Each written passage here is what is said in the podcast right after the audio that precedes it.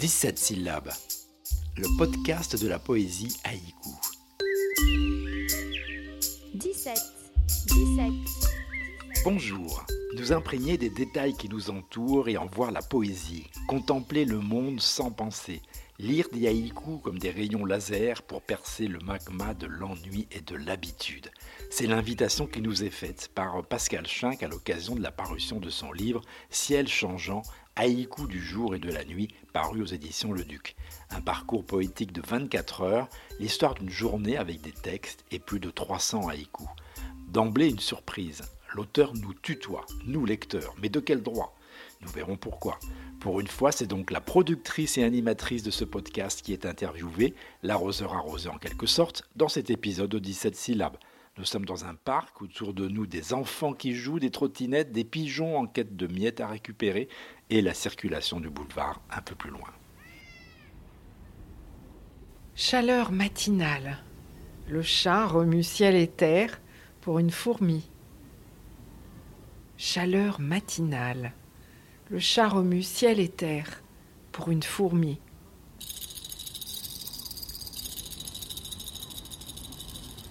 Pascal Schinck, bonjour. Bonjour.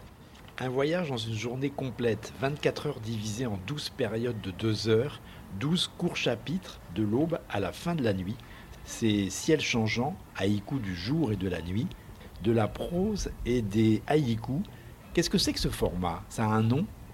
Non, ça n'a pas de nom. C'est un format qui peut être proche du haibun. Alors, ce qu'on appelle le haibun euh, dans l'art poétique japonais du haïku, c'est un mélange de prose parsemé de quelques haïkus. Euh, Bachot a inventé ce format du haibun puisqu'il faisait des journaux de voyage.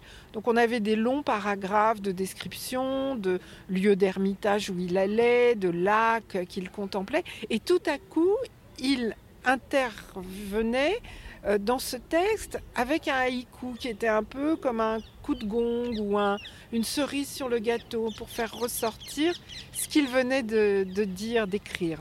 Là, c'est totalement différent puisque finalement, la prose introduit à une série de haïkus.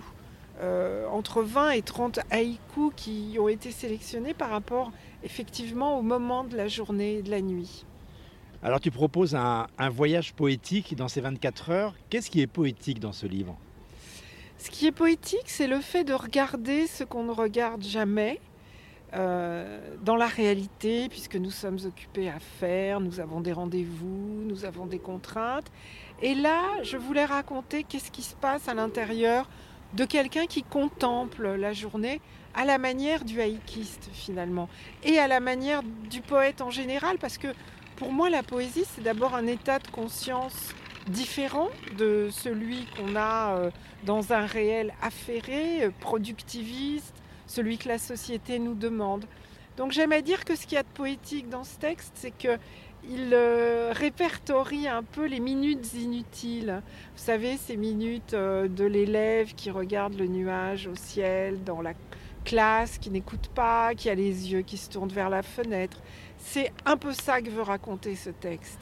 Qu'est-ce qu'on voit quand on rêve, quand on regarde poétiquement la réalité? Dans le prologue, tu promets au lecteur une expérience radicale. En quoi ce livre et les haïkus peuvent-ils constituer une expérience radicale?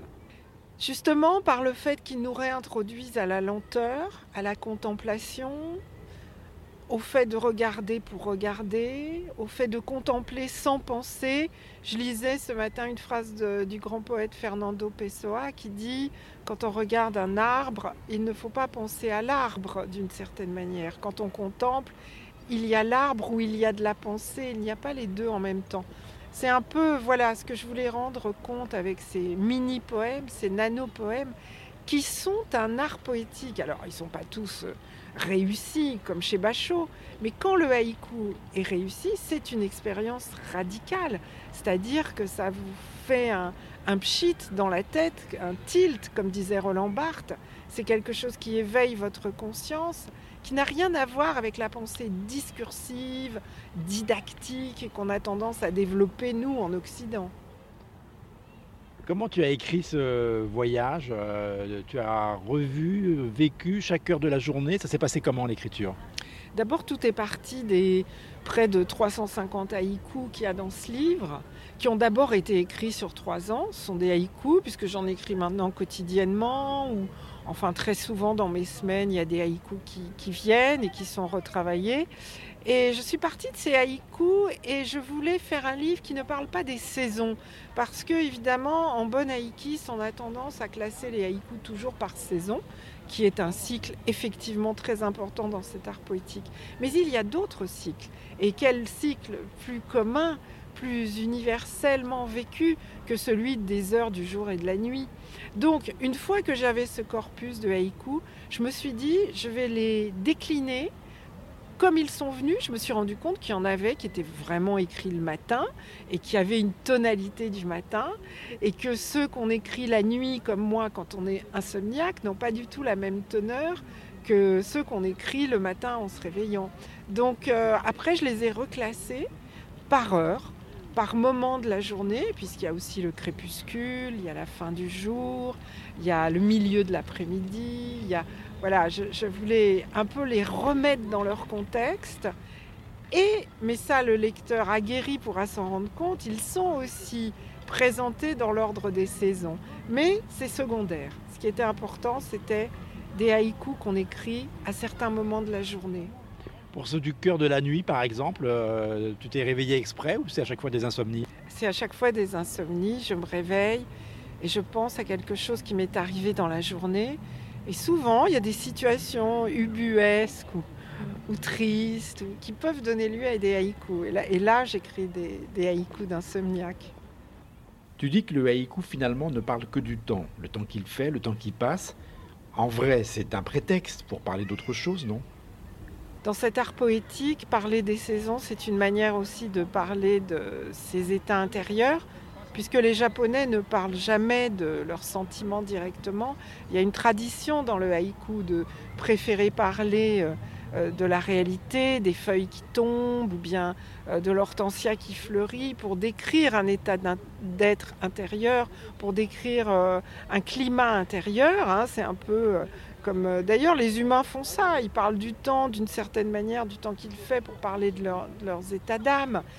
Et ensuite, euh, évidemment, du temps qui passe, parce que cette brièveté du haïku, elle nous rappelle sans cesse que la vie est impermanence et que ce que nous vivons le matin n'a rien à voir avec ce que l'on vivra le soir. Ce qu'on a tendance à, à, gommer, on a l'impression qu'on est dans une familiarité, que tout est toujours un peu pareil. Non, chaque moment est unique et chaque haïku tente de capter ce moment unique. Alors, la brièveté, la rapidité, l'instantanéité. Le haïkiste, pardon, le hygiene, est-il un Instagrammeur à sa façon? Alors il n'est pas un Instagrammeur parce que je crois, d'après ce que j'ai vu des poètes Instagrammés, qu'ils étaient assez dans l'individualisme et le romantisme. On a une poésie aujourd'hui très amoureuse sur Instagram, notamment une poésie féministe, féminine, qui parle des états d'âme romantiques, comme d'ailleurs la tradition euh, le veut dans notre poésie occidentale. Le haïkiste va être plus dans l'évocation d'un phénomène naturel, euh, d'une floraison, ou bien d'une nuit sans lune, ou bien d'une pluie continue, pour parler de son état intérieur pour l'évoquer dans la nuance. Mais ce qui marche très très bien avec Instagram, évidemment, c'est le format. 3 lignes, 5, 7, 5 syllabes, 17 syllabes au maximum, je le rappelle. Ça va très très bien dans tous les templates Instagram.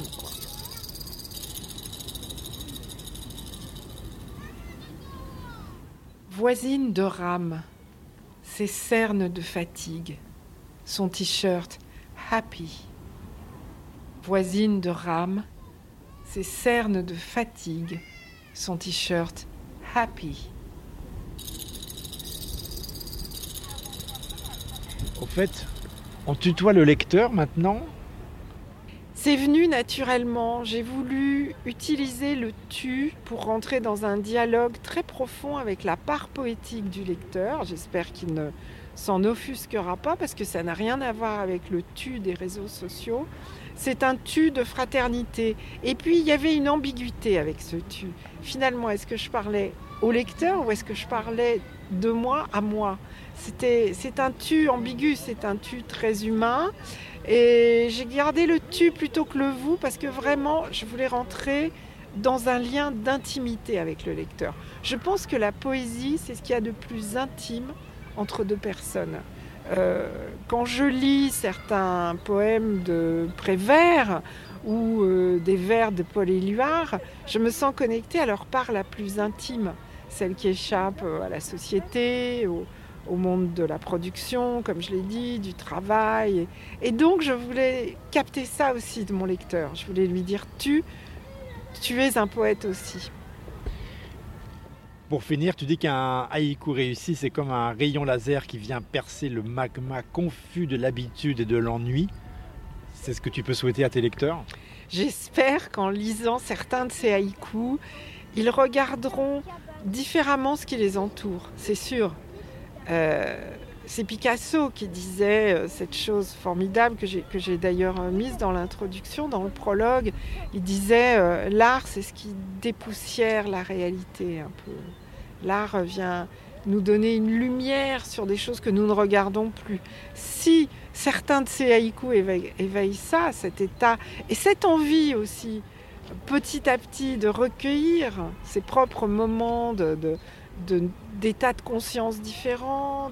On va pas parler d'éveil, même si le haïku vient du zen quand même. Il y a toujours cette idée qu'on a des satori dans sa journée, des petits satori, de, voilà, de, voir un chat se battre avec une fourmi, de voir euh, un, homme errer en tongs euh, dans un supermarché le 15 août.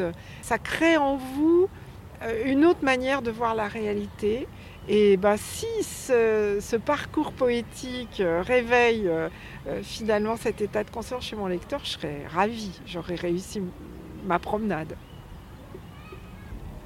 Ciel changeant. Haïku du jour et de la nuit, Pascal Schinck, c'est paru aux éditions Le Duc. Bonne journée ou bonne nuit donc. À bientôt. Nuit sans lune. Dans la chambre se dépose le silence. Nuit sans lune. Dans la chambre se dépose le silence.